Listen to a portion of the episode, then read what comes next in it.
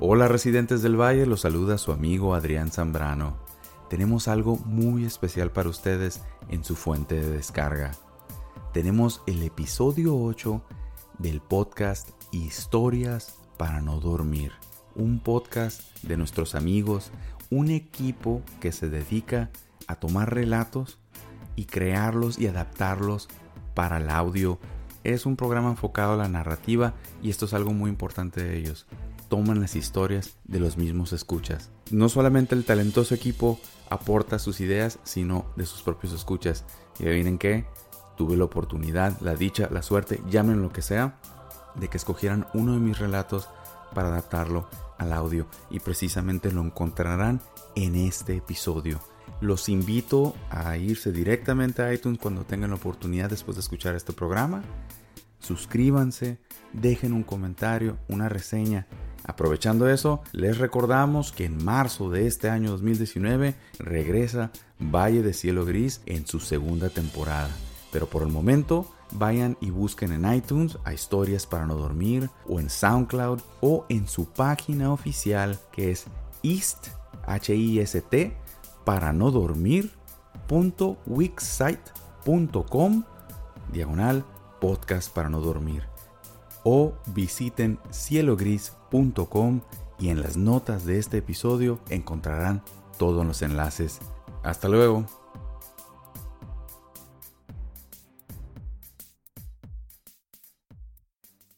El contenido del siguiente podcast está destinado a audiencias mayores de edad.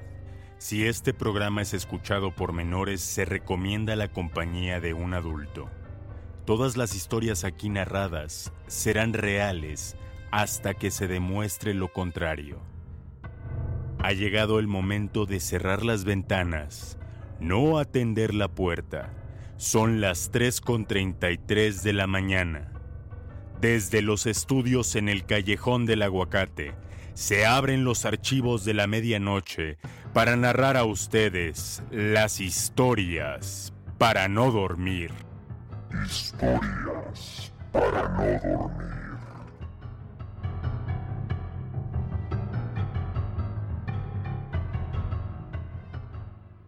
Hola y bienvenidos a su podcast Historias para no dormir. Los saluda José Setune. Después de un largo periodo de ausencia, nos complace mucho estar de vuelta, con el deseo de que este 2019 venga acompañado de prosperidad, abundancia, felicidad, salud y todos los macabros relatos que habitan en la oscuridad de la noche. Nuestra ausencia ha tenido como propósito procurar un crecimiento en la calidad de nuestras audionovelas es a partir de este octavo episodio que volveremos al esquema de tener para ustedes un episodio por semana. Como muchos de ustedes sabrán, tenemos el honor de participar de la editorial Letras Negras en Wattpad. Así es que el episodio 9 contendrá un relato ganador del concurso de terror lanzado por dicha editorial. Además, marcará el regreso de nuestro talentoso colaborador Alexis Hernández. También queremos recordarles que el día 24 de enero grabaremos en vivo nuestro episodio 10, el segundo episodio con micrófono abierto. Como saben, estos episodios tienen como propósito darle voz a nuestro auditorio, escuchar sus vivencias y narraciones es por esto que si ustedes tienen una vivencia que gusten compartirnos, les suplicamos nos hagan llegar un correo a istparanodormir@gmail.com. Esto es H I S T para no dormir gmail.com. En este correo podremos coordinar la participación y así gozar de su relato. El décimo episodio también contiene una entrevista con Adrián Zambrano, titular del podcast Valle de Cielo Gris, quien además tuvo a bien invitarnos a participar de su podcast Edición de Navidad. Si no han escuchado Valle de Cielo Gris, por favor háganlo. Está disponible en todas las plataformas de descarga y escucha de podcast. También, nuestro querido Guillermo Ruiz, titular del programa de radio martes 13, nos invitó a Rocío Toral, Nicolás Rodríguez y a un servidor a platicar sobre el podcast en No FM Radio. No olviden escuchar esta y otras discusiones culturales sobre el terror y sus manifestaciones en la literatura, el cine y la radio. Si son habitantes del Distrito Federal o vienen de visita, Murciélaga Librería los recibirá con mucho gusto. Además, podrán participar de la actividad paranormal que se rumora sucede en esta librería. La dirección es Avenida Cuauhtémoc, 838, en la colonia Narvarte. Año nuevo, historias nuevas, y comenzamos de la mejor forma posible, incluyendo a dos talentosos colaboradores nuevos que nos entregan historias sobre lugares en donde no todo es lo que parece, lugares en donde la confusión, el dolor, el sufrimiento y las advertencias se manifiestan de formas escalofriantes. Nuestra primera historia, Maidanek, es una confirmación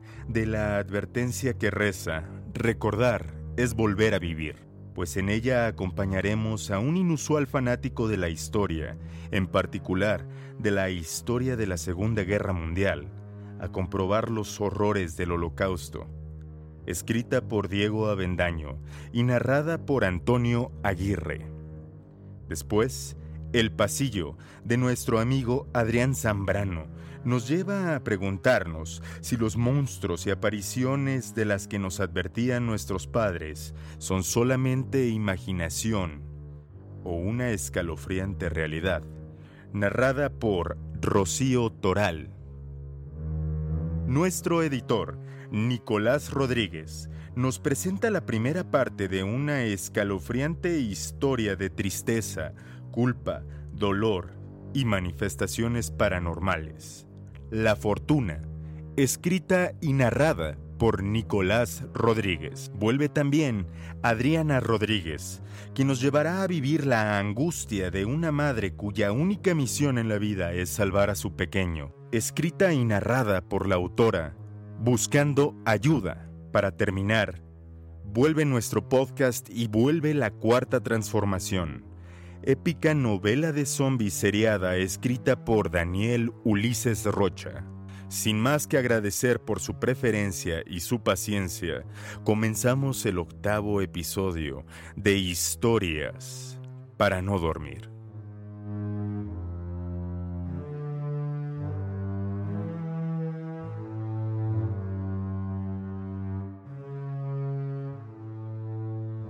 Siempre fue muy raro desde chiquito me gustaban los capítulos más oscuros de los libros de historia, y mis temas favoritos, sin duda, la guerra y el holocausto.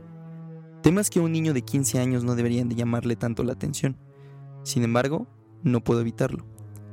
Todos los días regresando de mi tortuosa escuela, tomo algún libro que hable de esa época, alguna película o videojuego que me permita aprender cosas nuevas sobre la Segunda Guerra Mundial, y me siento a disfrutar de horas de aprendizaje. No puedo explicar por qué me agrada tanto ese tema, pero al parecer, mis gustos han provocado que tenga escasos amigos o personas con quien discutirlos. A pesar de que ya me considero un experto en la materia, me gustaría poder platicar con alguien más además de las cuatro paredes de mi cuarto acerca de lo que he aprendido. Pero ya era hora. Por fin había convencido a mis papás de llevarme a conocer un campo de concentración y poder ver, en vivo y en directo, lo que tanto había leído. Ya se acercaban las vacaciones de invierno, y con mis buenas calificaciones no pudieron negarme el regalo. Mi única hermana aún es pequeña como para quedarse sola, por lo que se veía obligada a acompañarnos. Adi, para que la conozcan, tiene los ojos azul cielo de mi padre, pero el pelo negro de mi madre. Yo, en cambio, soy lo opuesto, los ojos oscuros de mi mamá, pero el pelo rubio, como buen alemán, de mi padre.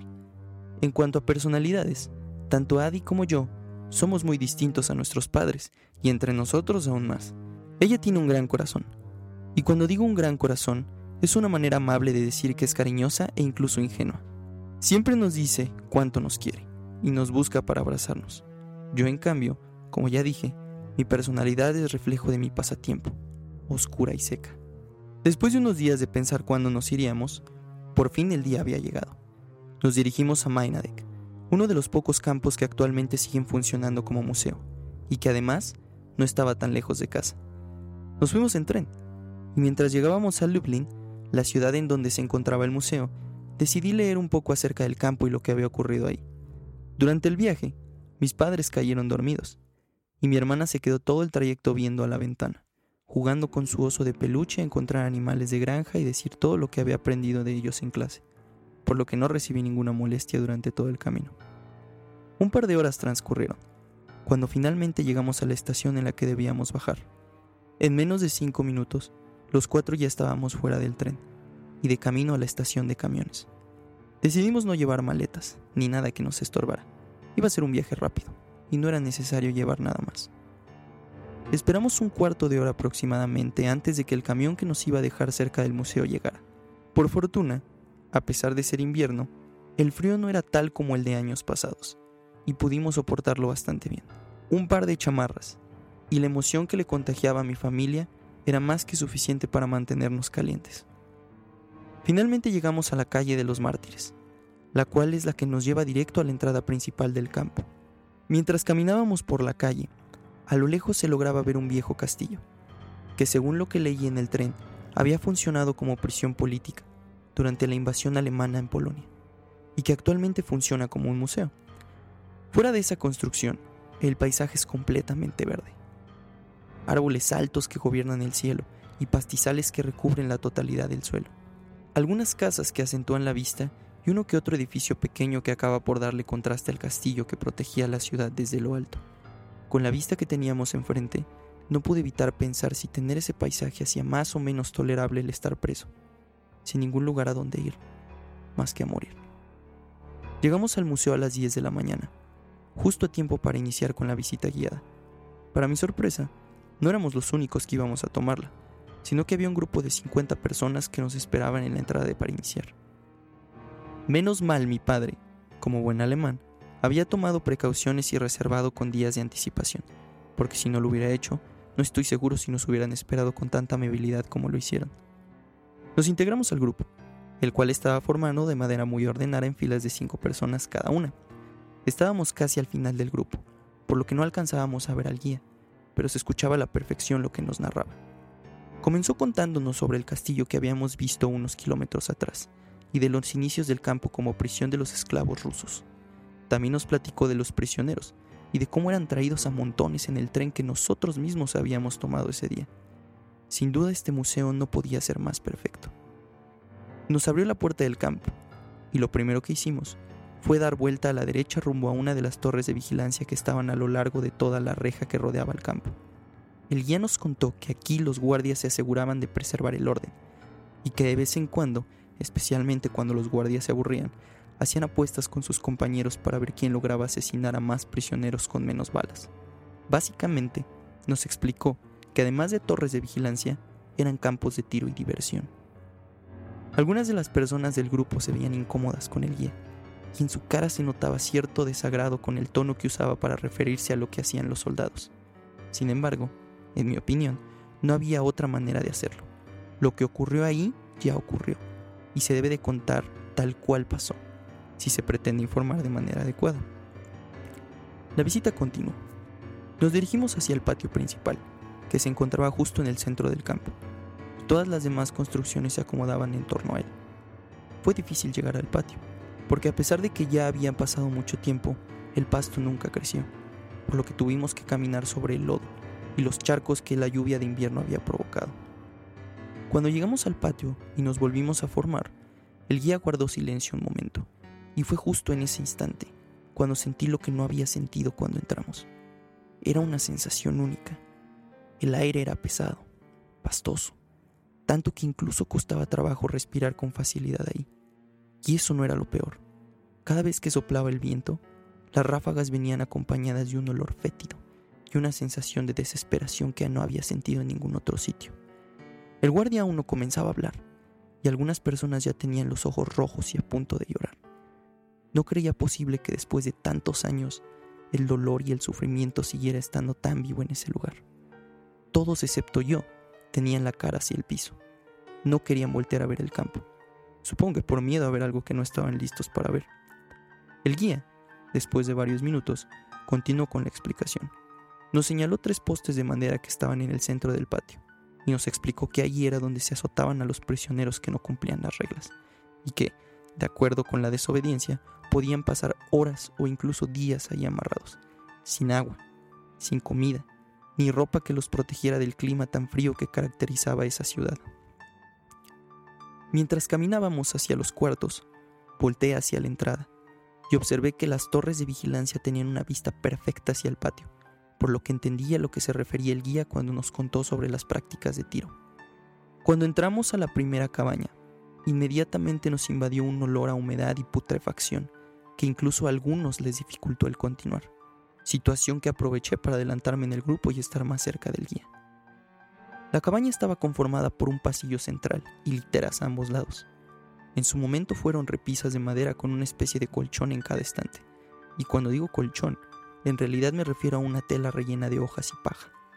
Nos contó el guía que en cada cama dormían entre cuatro y cinco personas. Era difícil imaginar a cinco personas acostadas en un espacio tan estrecho e incómodo. Además, el techo de lámina tenía tantos agujeros sobre él que ni siquiera debería de llamarse techo. Esa lámina no protegía ni del frío ni de la lluvia. El piso, igual que el resto del campo, estaba lleno de lodo y tierra.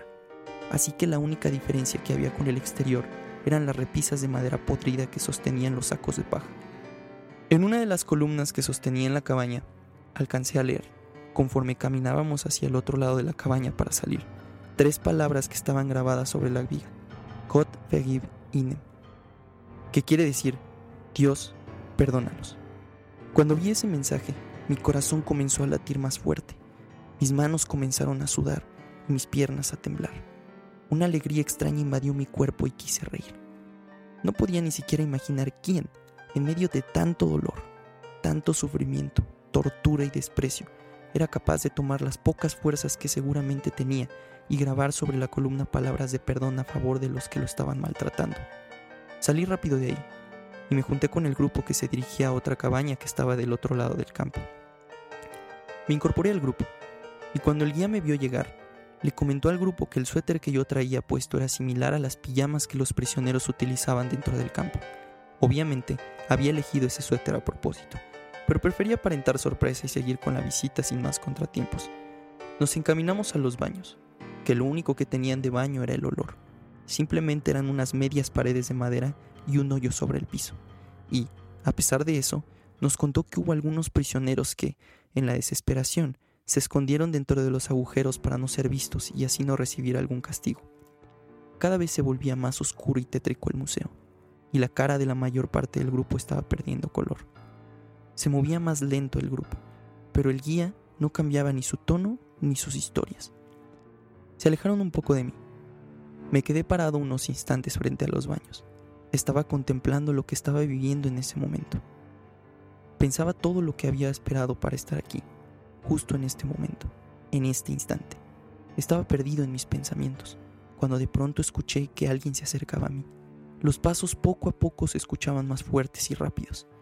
Así que, en un instante, sin voltear ni pensar, volví con el grupo que ahora regresaba al patio principal.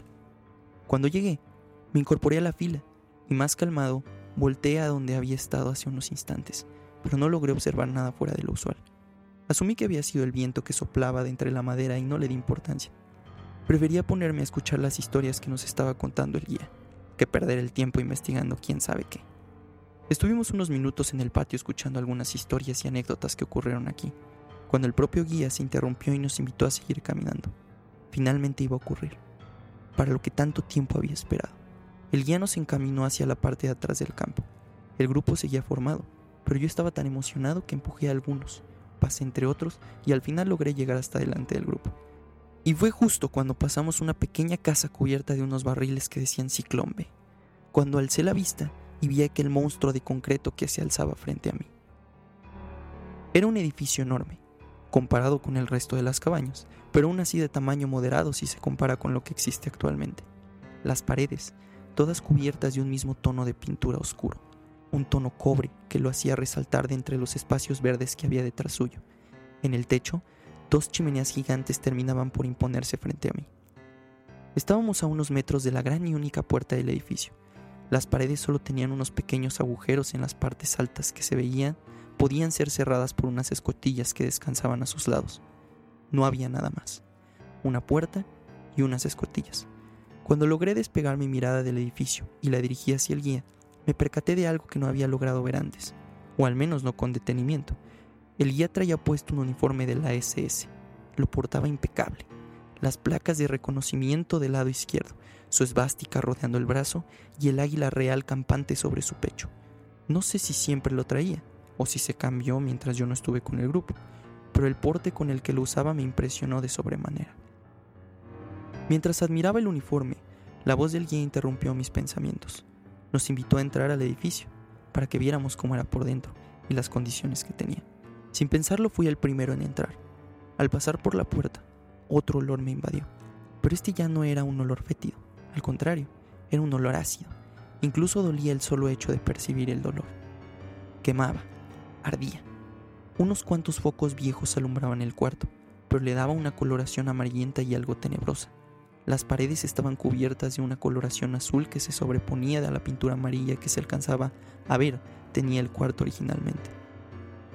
Otro poco de luz entraba por las pequeñas ventanas que tenía las paredes, y fue gracias a ellas que logré adentrarme más al cuarto, para que el resto del grupo pudiera entrar. Cuando llegué a la pared del fondo del lado izquierdo, observé que estaba cubierta, además de manchas azules, por rasguños. A lo largo de toda la pared la poca luz que entraba me dejaba ver las marcas que habían quedado sobre la pared, marcas que iban y venían en grupos de cinco, de arriba abajo. En el momento en que di un paso hacia la pared y estiré la mano para sentir los rasguños, se azotó la puerta detrás de mí. Las ventanas se cerraron de golpe, una a una. La luz del cuarto se iba reduciendo, hasta que se cerró la última escotilla y dejé de ver la pared que tenía de frente. Los pocos focos que estaban prendidos se apagaron en un instante e inmediatamente después las luces del techo se prendieron y toda la habitación se tornó roja. Todos empezaron a gritar desesperados. Algunos golpeaban la puerta, otros pateaban sin cesar las paredes. Volví rápidamente con mi familia. Era difícil encontrarlos en medio de tanto caos y ruido, pero los encontré en la pared del otro lado. Estaban parados, sin moverse, al lado de una señora que estaba de rodillas rezando en hebreo. Me acerqué a ellos, los abracé como mi hermana lo solía hacer y sin decir una palabra. Nos pusimos de rodillas y nos quedamos ahí abrazados. La luz del cuarto hacía que la cara de mis padres se viera aún más marcada, y sus facciones eran tales que parecían pintura. Mi hermana estaba entre mis brazos, y me tomaba con tanta fuerza que su oso de peluche estaba siendo aplastado casi por completo. Los gritos no cesaban. Se comenzaba a sentir el mismo ambiente que cuando nos paramos en silencio en el patio central. Desesperación, dolor y tristeza. De eso estaba hecho el aire en estos momentos. Mi madre comenzó a llorar. Un par de lágrimas comenzaron a caer sobre mí. Un par de lágrimas comenzaron a caer sobre mí. Y fue justo cuando cayó la tercera lágrima que las luces rojas se apagaron. El cuarto se volvió oscuridad total. La gente se cayó de inmediato. Ya nadie golpeaba la puerta, ni rezaba en voz alta. Un silencio sepulcral invadió la cámara. Nadie se movía ni se atrevía siquiera a respirar profundo. Y fue ahí, en medio de ese mutismo, que los tubos que estaban a lo largo del techo comenzaron a temblar. Se movían rápidamente. Unos segundos después se empezó a escuchar un ceseo que provenía del techo e invadía todo el cuarto. Mis padres nos abrazaron aún más fuerte. El aire comenzó a espesarse cada vez más. La gente no gritaba, no hablaba, solo se escuchaba cómo lloraban. Todos lo hacían, todos estaban quebrados todos menos yo. Yo, en cambio, tenía una sonrisa de oreja a oreja que no podía controlar. Nunca había estado tan feliz en mi vida.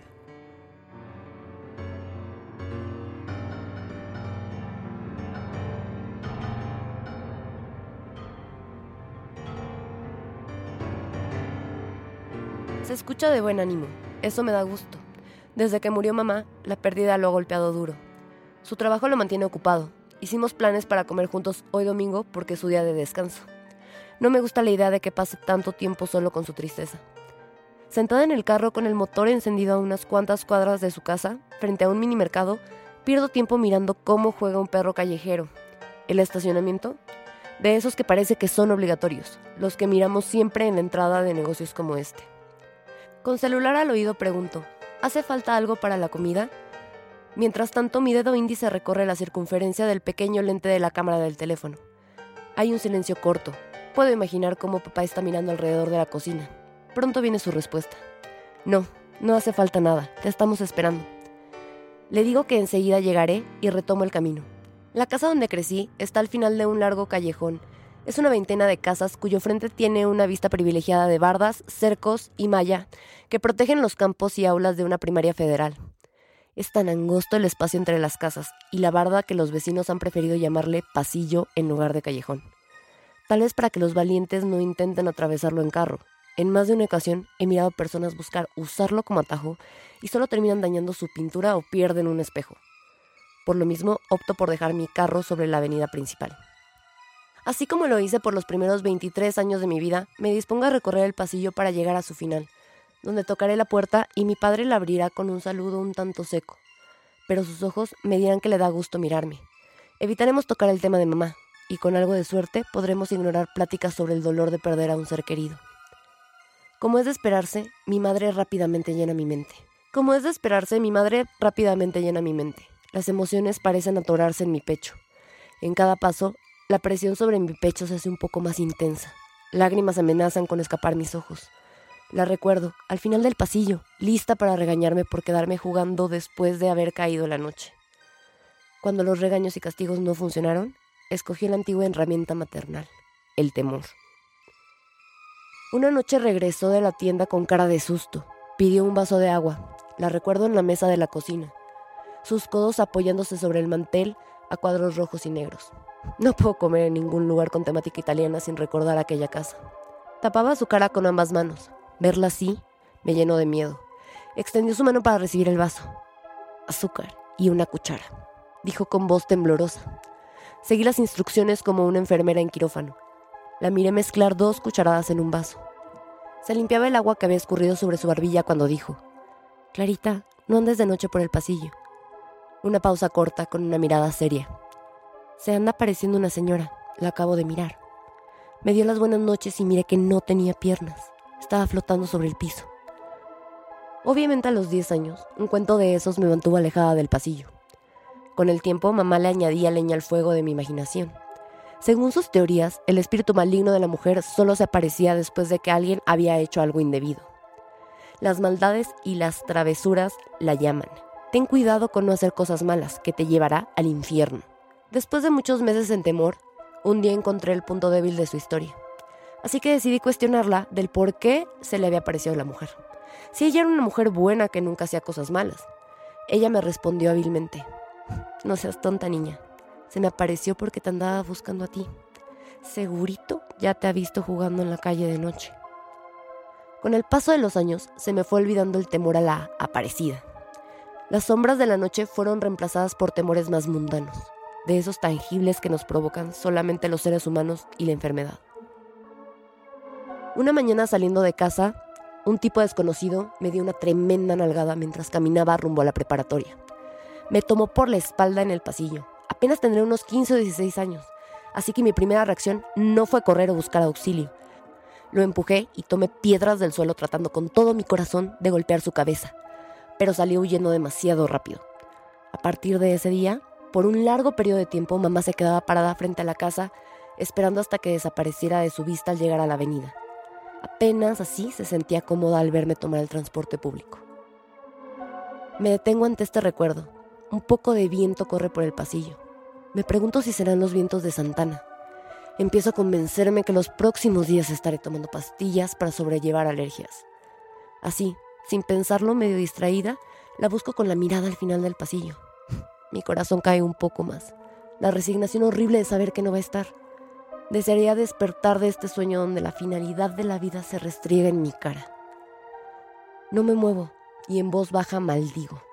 Pinche pasillo. El recorrido lo siento como si fuera de 5 kilómetros de largo. La distancia es corta, pero la pesadez en mis pasos lo hace cansado. Tengo que aceptar que lo que siento es miedo de entrar a casa, mirar a papá triste. Ver un hombre tan duro derrumbarse me rompe la seguridad. Sus reacciones a las cosas difíciles a la vida siempre han sido las mismas. Un ceño fruncido, acompañado de su clásica actitud y grito de guerra. Ni modo que nos pongamos a llorar. O lo arreglamos o nos chingamos. El último mes lo he observado dejar de comer, hablar con voz quebradiza de la muerte. Decía no querer seguir en este mundo sin ella. Las tías y los primos se preocuparon.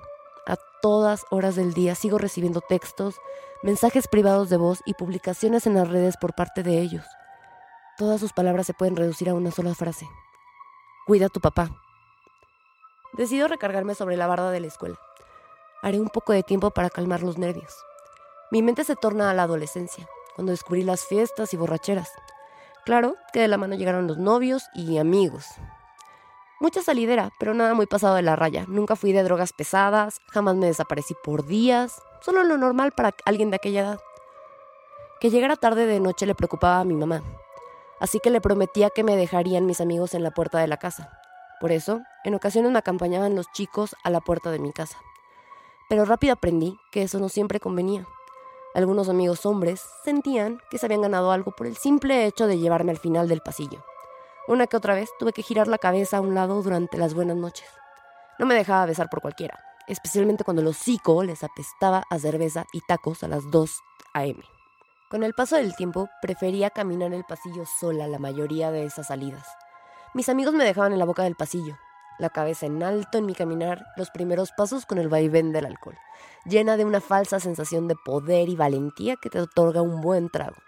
Pero al escuchar el motor del carro alejarse y la música lentamente perderse, los árboles del pasillo parecían extender sus ramas hacia las casas como si fueran a atraparme. Las historias de niños fantasma y los rumores de los vecinos, que aseguraban haber escuchado risas haciendo eco desde la escuela a medianoche, se hacían presentes pero nada me despertaba miedo tan intenso como recordar a la mujer aparecida, que según el dicho de mi madre, aún me buscaba. La noche que perdí mi virginidad, pasé corriendo por el pasillo. Tenía dolor en la entrepierna, mariposas en el estómago y en mi cabeza se repetía la frase, no he hecho nada malo, la parecida no vendrá por mí. Doy unos pasos bastante consciente de que he recorrido más de la mitad del camino del pasillo de todas las noches oscuras, tardes lluviosas de truenos y relámpagos, hoy, en un domingo soleado, me llenó de temor pisar el umbral. Entraré a su casa, me sentaré en su mesa, y ella no estará. Eso me asusta mucho más que cualquiera de los demonios que pueden vivir en la oscuridad. Basta un poco de viento para levantar hojas secas. Hoy son bastantes las que están regadas por el suelo. La única que las barría de la calle de entre todos los vecinos era mamá. Y eso solo si le daba la gana. Un poco de polvo entra mis ojos y debo cerrarlos. Siento esa molesta sensación arenosa bajo mis párpados. Un poco de polvo entra a mis ojos y debo cerrarlos. Siento esa molesta sensación arenosa bajo mis párpados. Digo un número de groserías entre dientes al tallar mis ojos cuando por fin los puedo abrir. Miro a una mujer. Viene caminando en mi dirección. Es joven, la ubico como una de las hijas de la vecina. Es una rockera. Anda con el cabello pintado como arcoíris. Apenas cumpliré los 30, pero ver cómo le valen madres que la juzguen por sus gustos me hace sentir vieja. Ya casi no me doy esos lujos. Sin pensarlo, le pongo especial atención en asegurarme de que tiene ambas piernas. Una sonrisa llega a mi boca. Los temores viejos nunca se van, permanecen.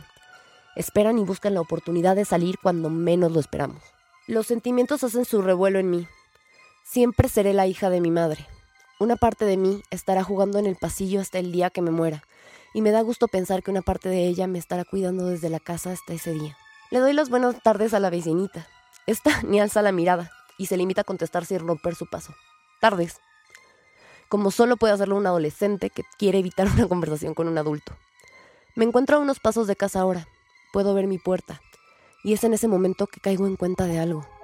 Mi papá debería estar solo. Pero por teléfono me contestó te estamos esperando. Eso fue en plural.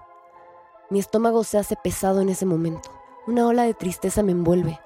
Es obvio por qué no contestó. Te estoy esperando. Eso solo quiere decir que no estás solo.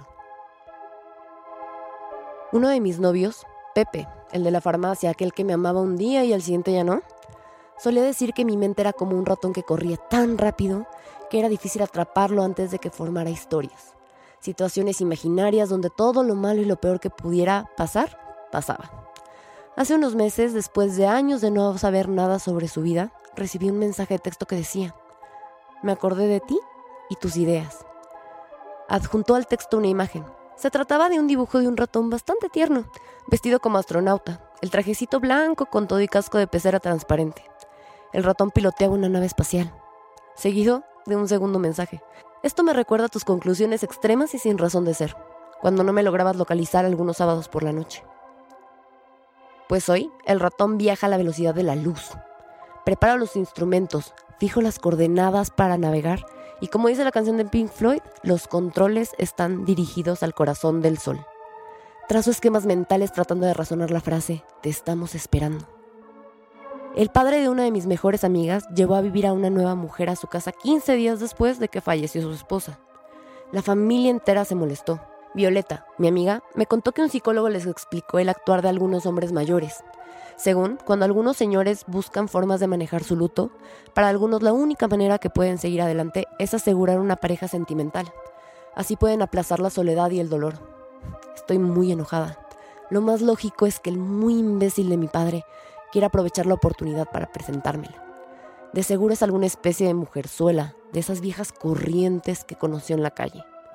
Ahora mismo puedo recordar al padre de Violeta hablando con mi papá durante un largo rato la noche del velorio. Solo ellos dos en un tono bajo y confidencial, sentaditos muy modositos en uno de los rincones de la capilla. ¿Le habrá recomendado la solución para el dolor? ¿La perra esa estuvo en el entierro? No puedo acercarme a casa sabiendo que está ahí dentro con otra mujer. Esta mujer está ensuciando todo lo que es bueno y sagrado de la casa.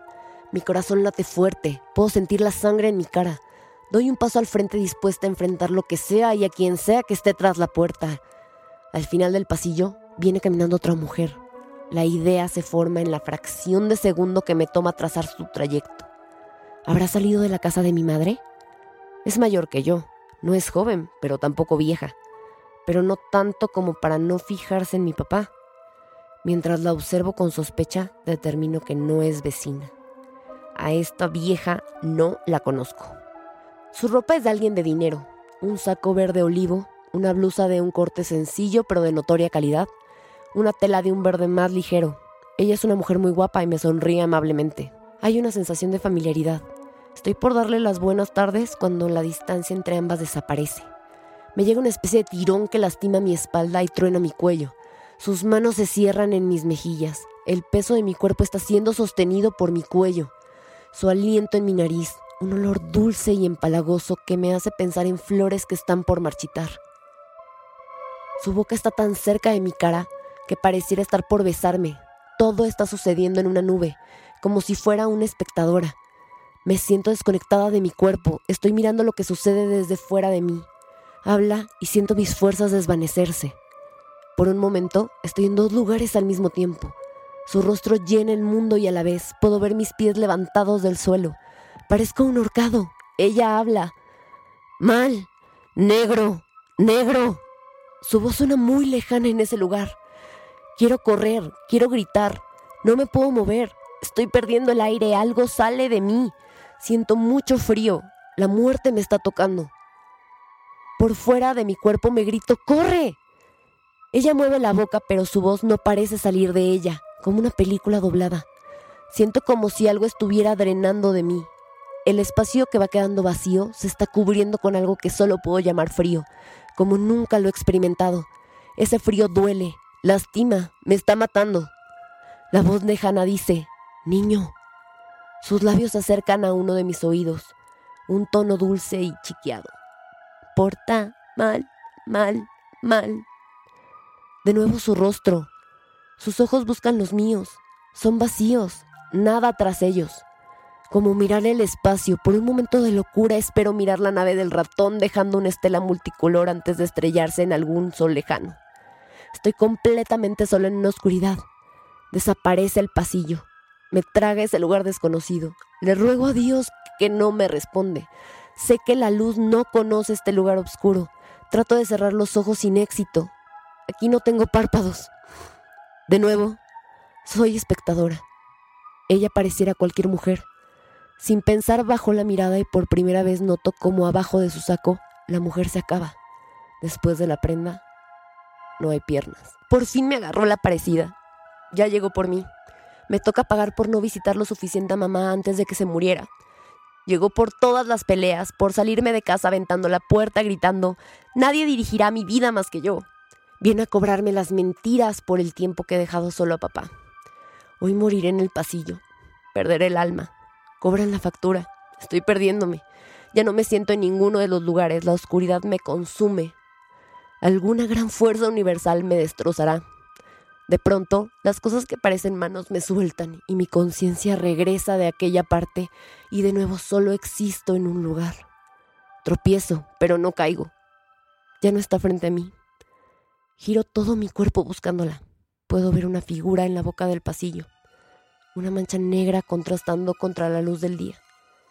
Escucho su voz desde lejos. Buenas tardes. Un poco más de viento llega levantando tierra y hojas. Corro los últimos cinco metros a la puerta. Cuando llego la golpeo fuerte. Me falta el aire. El mundo está dando vueltas. Mi papá abre la puerta con una sonrisa que rápidamente desaparece al mirarme. Sus ojos buscan a mis espaldas y rápidamente regresan a mí. ¿Estás bien? ¿Estás pálida? Me meto a la casa y dejo que me lleve al sillón. Pareciera que estoy en una nube. No puedo hablar. Me recuerda por unos segundos a la primera vez que fumé mota.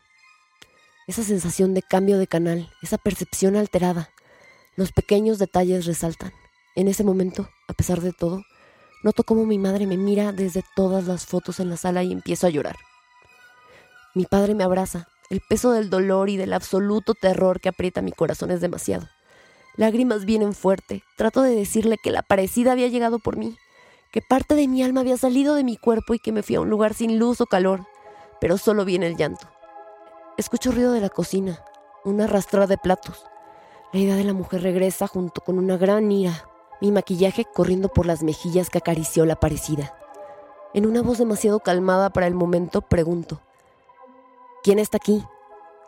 Una sonrisa se pinta en su cara. Grita sobre su hombro. Ven, te voy a presentar a alguien. Creo que mataré a la mujer que se asome. Estuve por perder la vida y este hombre sigue sonriendo. De la cocina, una pequeña figura se deja ver y llega corriendo contestado al llamado. Apenas fijo mi vista y me lleno de confusión. Mi padre toma al pequeño perro chihuahua en sus manos, lo pone frente a mis ojos. Este es Blackie, pero yo le digo niño, aunque me está gustando la idea de ponerle negro. Le hace algunos cariños al animal, le habla como si fuera un bebé, lo pone en mis brazos que estiro por inercia. Con un tono que reconozco como el que utiliza cuando está tratando de alentarme, dice, lo agarré para que ya no te preocupes por mí. Es buena compañía, me lo regaló tu tía Tichi. Hay un momento de silencio mientras mueve su brazo en un arco, señalando con la mano alrededor de la sala, para que mire el desorden que nos rodea. Vuelve a sonreír y me dice, eso sí, me ha hecho un desmadre en los dos días que lo he tenido. Se porta muy mal el negro. Alguien me dijo que si quería escribir, debía de empezar con un relato triste, y así mantendré la atención del lector. Sin más, les advierto que la anécdota que escribiré, o que escucharán en este caso, no es para los de corazón frágil, ni para los que esperen leer algo sencillo, o escucharlo. Lo único que encontrarán a continuación es olvido, desesperación y las plegarias de una anciana a la que nunca escucharon. Lo recuerdo bien, era un día nublado. Yo tenía 16 años y pude haber hecho cualquier cosa con tal de zafarme de nuestro ritual dominical. La familia de mi padre tenía la tradición de ir a casa de mi abuela cada primer domingo de mes para poder platicar de sus vidas. Y bueno, ver quién alzaba ese mes la vara más alto. Odiaba tener que presentarme, ser el hijo ideal. No lo era, y mi padre lo sabía. Por eso siempre antes de llegar me daba el mismo discurso mensual. Hijo, no te pido mucho, solo que te comportes, seas bueno y comas con la boca cerrada.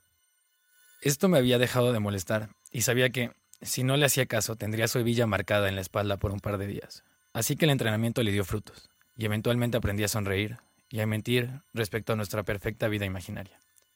La familia consistía en cinco hermanos y cinco hermanas todos intentando alardear acerca de lo bien que les iba, y si eventualmente alguien cuestionaba su felicidad artificial, salían disparadas las miradas y los comentarios hirientes no tardaban en volar. Puede ser que mi familia sea como cualquier otra, y creen que estoy exagerando. Siendo sincero, querido, escucha, no me importa realmente lo que pienses. Y la verdad, tampoco me importan ellos. Los detestaba, y lo único bueno que hacían era darme una buena razón para escaparme con mi primo al término de cada comida, para encender un porro y escapar de esa casa que más que ser un hogar era un hospicio de envidias, celos y odio. Todo seguía su ritmo, todo era relativamente normal. Como dije, ya me habían entrenado lo suficiente como para que no me quejara, pero todo cambió ese nublado domingo. Mi abuela ya era una persona de edad avanzada y el tiempo cada vez tenía menos misericordia con ella. Eso sin contar la crueldad y el desapego de sus hijos. A mi abuela cada vez le costaba más hacer la cena y tratar con cada uno de sus hijos. Era claro que desde la muerte de mi abuelo no toleraba la vida con la misma facilidad y que notaba su ausencia cada segundo. Pues, sin que nadie se diera cuenta, se recargaba en la pared de su habitación con la excusa de ir al baño y lloraba en silencio. Ese domingo la descubrió mi tía, mordiéndose los labios para no hacer ruido y con la cara en la pared. Mi tía bajó las escaleras corriendo, gritando, llorando, diciendo que mi abuela se había vuelto loca, que le hablaba a las paredes y que le hablaba a mi abuelo por medio de ellas. No puedo creer la falta de tacto, de raciocinio. Claramente no le hablaba a las paredes, claramente estaba deprimida, pero nadie quiso detenerse a pensarlo. Y lamentablemente yo no fui lo suficientemente valiente para alzar la voz. No podía recibir otra golpiza de mi padre. No tres en una semana. Mi padre corrió en busca de mi abuela. La tomó del hombro y la bajó de las escaleras casi cargando. Ella se resistía, puso mil peros y excusas, pero ninguna le sirvió. La mente de cada uno de mis familiares se había encasillado en una idea. Mi abuela había perdido la razón. La sentaron en la mesa del comedor. Sin darle tregua, las preguntas le llovieron y ella no pudo responder ni una sola. Que si estaba loca, que si escuchaba voces, hace cuánto tiempo lo hacía, hace cuánto tiempo veía a mi abuela en las paredes. Parecía que incluso se habían olvidado a quién le hablaban y que su madre se había vuelto solo un bicho raro que no encajaba con las cualidades que esperaban de ella. Soy un cobarde, lo sé. Me limité a observar mientras mi abuela tapaba su cara y sus lágrimas con sus manos. Ella le rogaba a alguien que le ayudara. Pude ver la misma cara de horror en varios de mis primos. Algunos llegaron a hablar, pero su voz fue opacada por el tono de las preguntas y los sollozos de mis tías más jóvenes. Después de varios minutos, por fin hubo paz. Todo mundo tomó un minuto para respirar y fue justo en ese momento que vi cómo brillaron los ojos de mi padre. Sabía que tenía algo en mente. Habló lo suficientemente fuerte para que todos lo escucharan. Familia, creo que es inevitable la tragedia que se nos ha presentado, pero no tenemos por qué creer que todo está perdido. No, para nada. De hecho, creo que nos dimos cuenta justo a tiempo para enmendar los problemas, para darle gracias a nuestra madre. En el trabajo he platicado con un par de funcionarios públicos y al parecer le surgió un problema similar. La solución fue sencilla, la fortuna descanso continuo para los que ya no corren a la velocidad de la vida actual. Me parece una gran idea y, por fortuna de mi madre, ha tenido suficientes hijos como para que el precio dividido entre todos sea solventado. Sacó un papel de su portafolio café, más bien un tríptico con el título en letras doradas y una casa blanca en la portada. La fortuna. Mostró a todos el tríptico y se lo entregó a mi tía, que se sentaba a su derecha para que lo examinara y lo pasara. Mi madre aplaudió la decisión. Yo simplemente vomité en el piso, me daba asco la idea que tenía mi padre, ya que sabía que su intención era que mi abuela saliera de la casa para poder venderla y obtener un dinero extra. Lo sabía porque era un tema familiar recurrente, a espaldas de mi abuela, tan recurrente y público que los ojos de cada uno de mis tíos brillaron a ver el precio en números rojos, en la parte de atrás del tríptico. Mi padre volteó a verme y en medio de su epifanía me soltó una cachetada por haber vomitado. Todos menos mis primos aprobaron el gesto. Caí al suelo justo encima de mi vómito. El olor a bilis era menos desagradable que la mueca de placer que tenía mi padre en la cara. Me levanté y me dirigí al baño para lavarme. Regresé para presenciar un cuadro dantesco. No supe en qué momento el infierno se había mudado al comedor de mi abuela. Ella no paraba de llorar y de pedir perdón. Se disculpaba por no estar loca y pedía piedad a mi padre que le hacía de juez, a mis tíos, a todos, y todos la ignoraron. Ella no dejaba de repetir, me portaré bien, me comportaré, no volveré a llorar, ahí solo me haré vieja, nadie me va a cuidar y ustedes no me van a visitar, ya no era ruido, lo prometo. Mi corazón se partió, pero me dolía más mi falta de agallas y la marca de la mano de mi padre en mi cara. Nadie dijo nada, le marcaron al asilo, la fortuna, y quedaron de pasar por ella a primera hora de la mañana. Ya está hecho. Yo me encargo de las primeras mensualidades, siempre y cuando siempre y cuando ustedes estén de acuerdo con dividir las siguientes. A final de cuentas también es su madre. ¿Qué les parece si nos vemos mañana a primera hora para acompañar y ayudar a mi madre a tomar sus cosas? Mi abuela, al escuchar estas palabras, dejó de llorar. Creo que sabía que ya no había vuelta atrás. Se levantó de la mesa y pidió permiso para subir a su cuarto. Nadie le dijo nada.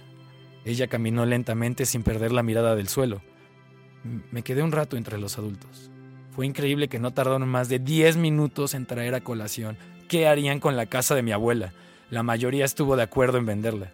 Solo una tía pidió habitar la casa. Se lo negaron claramente. Y le dijeron que a lo mucho podría llegar a utilizar la pequeña casa que se encontraba en la parte trasera del jardín, que ahora funcionaba como bodega. Ella se rió y aceptó la oferta. La casa se vendería por separado y la bodega se usaría como un cuarto extra para quien quisiera llegar a ver qué uso le daban los nuevos dueños. Después de haber terminado con este asunto, acordaron los hombres de la familia regresar al día siguiente para asegurarse de que no se le olvidara nada a mi abuela. Tras haber acordado lo siguiente, quedó sobreentendido que la junta dominical había terminado. Mi padre me tomó del brazo y me arrastró hasta la puerta, donde pude llegar a ver en la ventana del cuarto principal a mi abuela con la cara roja y una sombra del tamaño de un hombre detrás de ella. Nos sumergimos en el coche, mi padre, mi madre y yo. Tan solo cerré mi puerta y mi padre se echó a reír. Mi madre le hizo coro y yo me puse mis audífonos y olvidé el tema. Todos se fueron en sus coches y nosotros nos dirigimos de vuelta a casa. El lunes me despertó mi padre jalándome de las orejas y apresurándome para que me bañara. Al parecer, ese día no tendría descanso. Eran las 5 de la mañana de un frío día de diciembre. No desayunamos, simplemente nos fuimos a casa de mi abuela. Al llegar, vi una van blanca con las letras doradas igual a las que estaban en el tríptico, y vi también los coches de mis tíos. Todos estaban esperando afuera de la casa. Mis tíos, dos hombres con batas blancas, y mi primo, con el que solía fumar un porro. Al llegar, se saludaron todos, y los hombres de blanco mencionaron que mi abuela no abría y que no respondía. Al parecer todos esperaban a mi padre, porque, al ser él, el hijo mayor, era el único que tenía llaves para la casa. Crucé miradas con mi primo. Tenía los ojos rojos e hinchados. Sabía que no era por el cannabis, sino porque había estado llorando. Él era mayor que yo, y supongo que él sí protestó en contra de las atrocidades que hacía mi familia. Mi padre sacó la llave de su bolsillo y la introdujo en la cerradura al primer intento. La puerta se abrió y entraron todos en fila, hasta el final, entramos mi primo y yo. Entramos a la casa y subimos las escaleras hasta el último cuarto, el de mi abuela. La puerta estaba cerrada, con seguro. Mi padre golpeó llamando a mi abuela, que suponíamos seguía dormida. No respondieron. Mi padre golpeó cada vez más fuerte hasta que decidió darle unas patadas mientras en tono burlón decía, Ya es nuestra. Después la reparamos. No supe si hacía alusión a la puerta o a mi abuela. La puerta se dio de golpe y escuchamos un grito. Al entrar mi padre quedó petrificado. Entramos el resto y vi la razón por la cual todos se detuvieron. Mi abuela se encontraba en la esquina de su cuarto y portaba una Colt Cobra, una pequeña pistola de mano. Apuntaba a su sien, amenazaba con volarse los sesos antes de ir a un asilo. Mi padre avanzó. Lentamente se acercó a ella, mientras le hablaba con voz dulce, pidiéndole que bajara el arma. Mi abuela lloraba desconsolada. Mi padre se acercaba.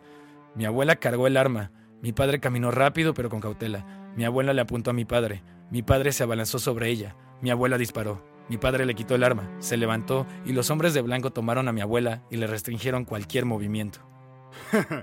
Lo bueno es que su pulso nunca fue bueno.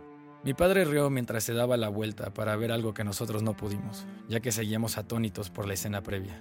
Mi padre quedó boquiabierto. Sos su mano temblorosa y apuntó a un espacio entre nosotros. Los tíos, mis tíos, voltearon lentamente. El olor a sangre en el aire era demasiado obvio. Mi padre deseó haber callado cuando pudo. Sus lágrimas rodaban por su mejilla. Volteé lentamente a mi izquierda y donde se suponía que estaba mi primo había un ente desconocido, desfigurado, con un hoyo donde se suponía que debía estar su cara. El maniquí se mantuvo de pie por un par de segundos hasta que la gravedad hizo lo suyo. Cayó y observé cómo lentamente se hacía un charco de sangre alrededor de su cabeza. Podría jurar que escuchaba como un alarido muy tenue salía por el gran boquete que mezclaba la cuenca ocular con la boca. Mi tío llorando se puso de rodillas, recolectando los pedazos de cráneo que encontraba. Los juntaba mientras abrazaba a su hijo y gritaba, Mi hijo, no, por favor, mi hijo, no, mi único hijo, ¿por qué Dios? Mi abuela se encontraba en una esquina, retenida por los dos hombres de blanco. Estaba sedada, pero esto no la detuvo de tararear la cabalgata de las Valquirias, mientras veía a mi padre y reía a viva voz. Finalmente dijo, Mi pulso no es tan malo después de todo. Los siguientes minutos duraron una infinidad. Mi abuela no paraba de reír, mi tío lloraba desconsolado y mi padre seguía siendo el mismo inútil que no movía ni un solo músculo. Finalmente le grité a los hombres de blanco que se llevaran a mi abuela. A mi padre le ordené que se llevara a mi tío y el resto nos encargábamos de limpiar el desorden y de cubrir el cuerpo de mi ahora difunto primo. Media hora después, nos encontrábamos todos afuera de la casa. No le mencionaríamos a nadie lo ocurrido. Le dimos una dadivosa propina a los hombres de blanco para que nunca hablaran al respecto. Y que por fin se llevaran a mi abuela. Mi padre amordazó a mi tío y lo encerró en nuestro coche. Les pedimos un sedante a los hombres de blanco y se lo inyectamos a mi tío. Lo último que recuerdo de aquella semana es eh, ver cómo una furgoneta blanca con letras doradas a su costado se llevaba lo que quedaba de mi abuela.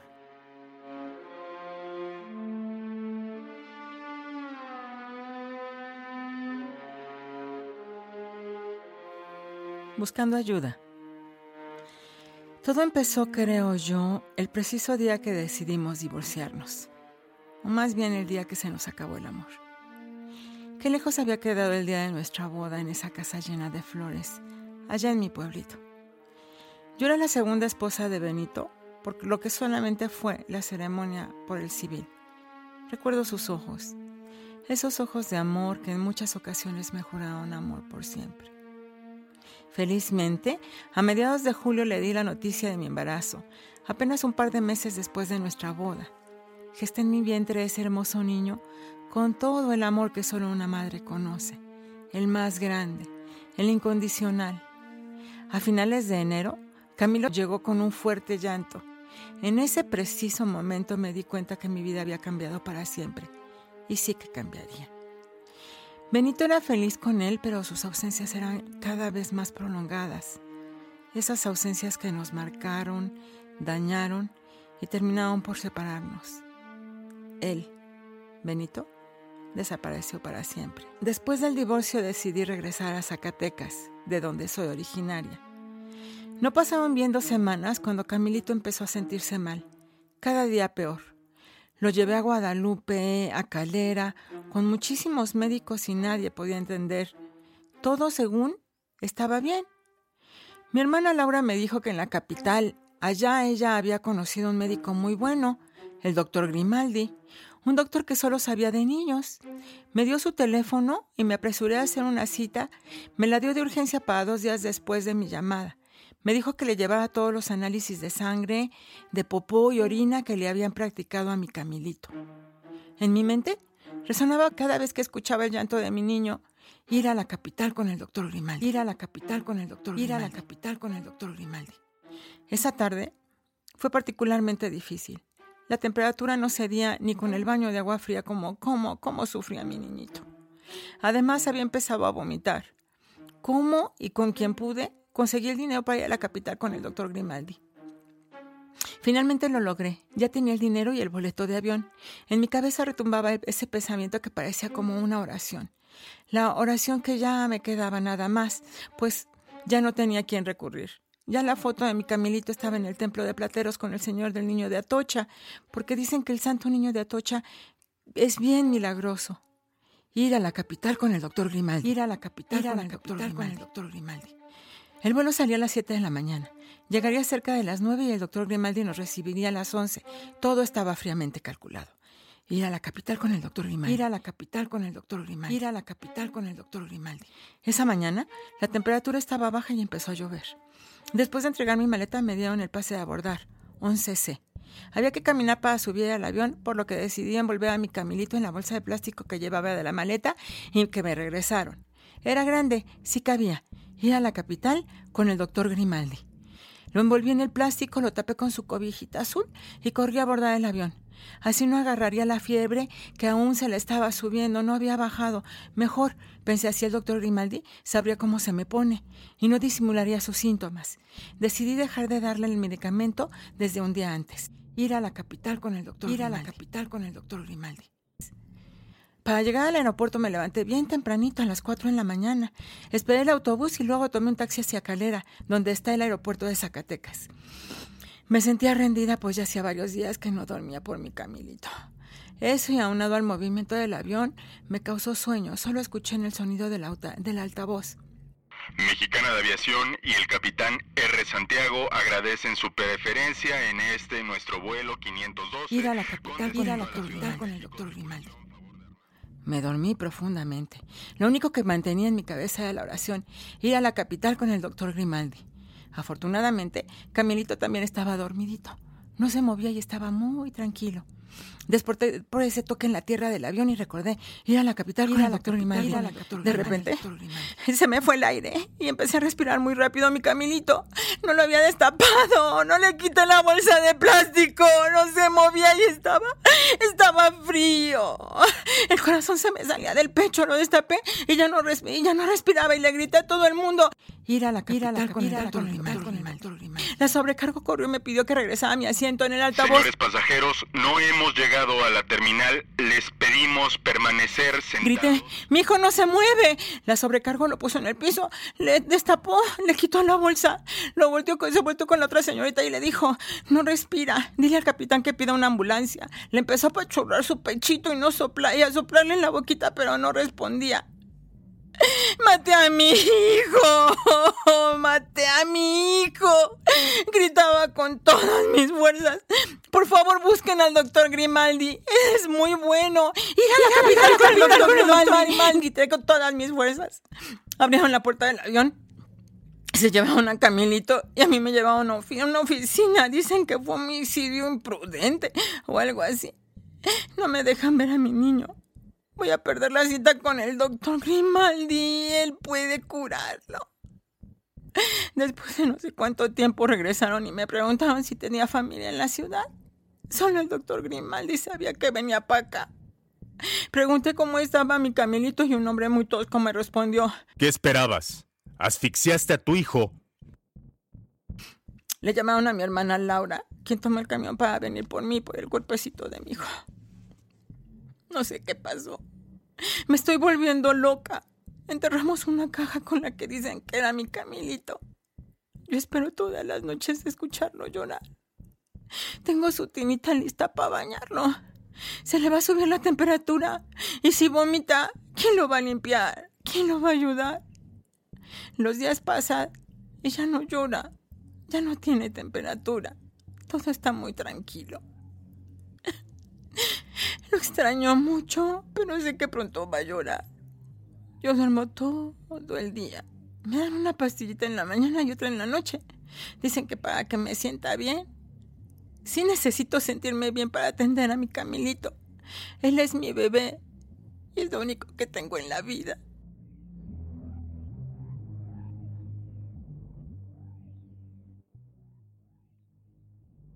Tenía en la lengua las partituras del flautista de Hamelin. Le gustaba citar a los medios de comunicación a las seis de la mañana para dar discursos vacíos de sus decisiones arbitrarias y se escudaba detrás de fantasmagóricas políticas, hipocresías de la edad posmoderna. El presidente de México, la demagogia encarnada, aprendió el arte de la retórica, sabía cambiar sus palabras según el auditorio y a nadie le importaba. Sus opositores se quejaban, enclaustrados en la sabiduría del dédalo académico con membresía excluyente. Sus seguidores lo adoraban sin importar sus contradicciones.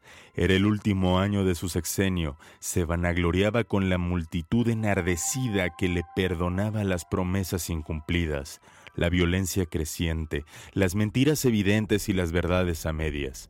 Era un experto lingüista, poeta de pacotilla, que nombraba realidades para polarizarlas. Sus argumentos siempre partían de una falacia ad populum y terminaban con conclusiones que ridiculizaban a todos los críticos. Así se escribió un diccionario dialéctico, Chairo contra Fifí, pueblo bueno, gobierno malo, neoliberalismo, populismo. Esto lo escribía Enrique en una libreta horas después de ser rescatado por José. Toda su disertación política comenzó como una nota de suicidio y terminó como un ensayo político que después se llamaría El día que devoraron a los presidentes.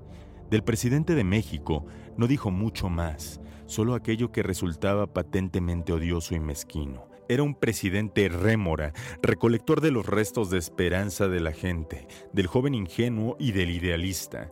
Enrique no sabía qué escribía, pero escribía. Estaba solo, encerrado en el baño de una tienda de conveniencia, con una pluma y una larga nota política en papel de baño. El sentido de la vida se le quebró en cuestión de horas.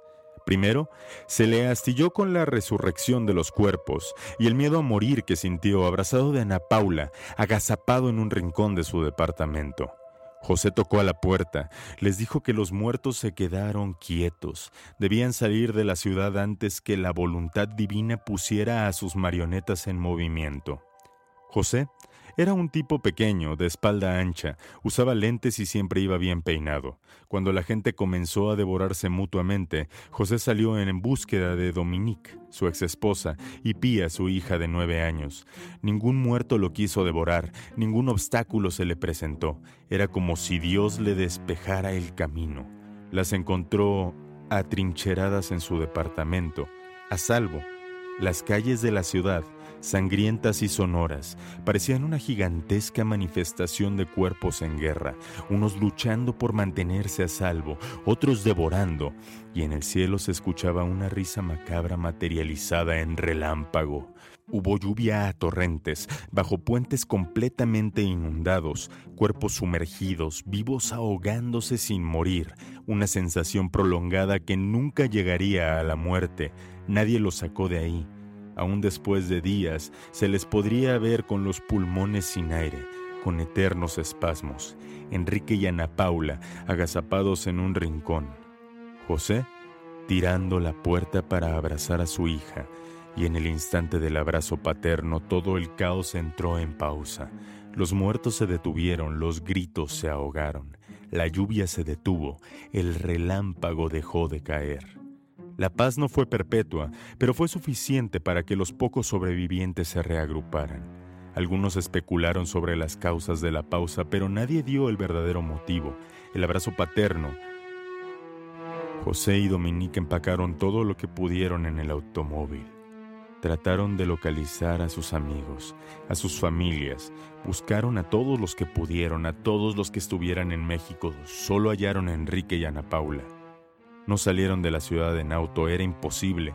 Todos los sobrevivientes congestionaron las carreteras, escucharon el discurso del presidente de México mientras caminaban. El discurso de dos cuartillas que bien pudo durar unos 15 minutos se alargó a dos horas y después caminaron con toda la multitud, una gigantesca horda migrante, el verdadero significado de los muertos vivientes. Era una caminata de hambrientos evadiendo hambrientos, petrificados, la pausa que antecedió al caos. La comunicación estuvo activa por horas más. Ana Paula se comunicó por última vez con sus padres. Enrique se despidió de sus hermanos. José no encontró a nadie. Dominica abrazó a Pía. Del resto de sus amigos no supieron nada. Nunca se enterarían de que Adán y Catarina sobrevivirían a los muertos en Polonia, ni tampoco sabrían de la fuerza de voluntad con la que Paulina decidió caminar de Barcelona hasta Praga para buscar a Mario. Caminaron horas y horas abrazados. Dieron las nueve de la noche, las diez, las once, las doce, y en un entronque lleno de marionetas escucharon los gritos de Salvador y Raúl. Ana, Enrique, aquí. Alguien conocido, amigos en común, compañeros de copas. Enrique instó al grupo a unirse con Salvador y Raúl, pero apenas dio paso, la lluvia comenzó a caer y el crispar de huesos se reinició. La pausa había terminado. La horda se convirtió en estampida. Dominica abrazó a Pía y corrió con la multitud para evitar ser arrollada. Ana Paula perdió a Enrique de vista. Dos marionetas la hicieron correr en contra de la multitud. Enrique nunca volvió a verla. La vio desaparecer entre el tumulto. Gritó su nombre hasta que la garganta le dolió. Golpeó a cuantas personas vivas o muertas se le atravesaron, pero nunca volvió a verla.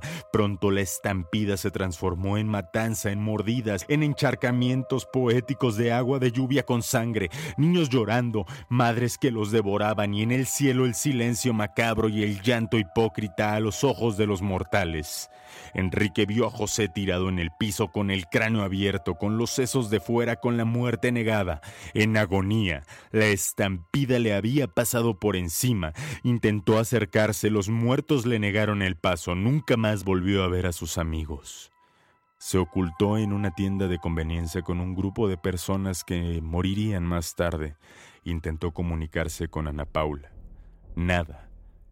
Batería baja. Apenas le alcanzó para ver la pantalla de bloqueo de su iPhone. Se encerró en el baño cuando los muertos devoraron a los pocos vivos que se ocultaron con él. Luego, luego hubo un silencio, llanto y un sonido de televisión. El presidente de México prometía lo que no podía cumplir. Seguridad para todos los mexicanos. Enrique sintió paz al escuchar gritos de aprobación. Al menos no todos estaban muertos. Después, la esperanza se acabó cuando la aprobación se transformó en agonía. El presidente siempre presumía un pueblo que lo cuidaba. Al final de sus días ese pueblo se lo comió entero, pedazo a pedazo, sin compasión. El fin de la política, el fin del pueblo. No hubo más clases, sin amigos, sin esposa, sin política. Enrique perdió el sentido abrazado al inodoro. Empezó a escribir su nota suicida apenas entrada la madrugada. La epifanía política le llegó en el segundo renglón. Escribió en dos horas todo el rollo higiénico, pergamino improvisado, libro uno de sus disertaciones y cuando ya no pudo escribir más, el nihilismo le tocó las venas. ¿Por qué escribo esto? ¿Por qué no escribí una despedida a Ana Paula? Sintió que le hurgaban la cabeza, que alguien controlaba su mano y no pudo con esa idea. Tomó su cinturón, atoró la hebilla en la parte superior de la puerta y se ahorcó. La muerte no le fue negada, aunque nadie sabe con certeza si habita en los reinos de Dios o si deambula en los infiernos dantescos del suicida.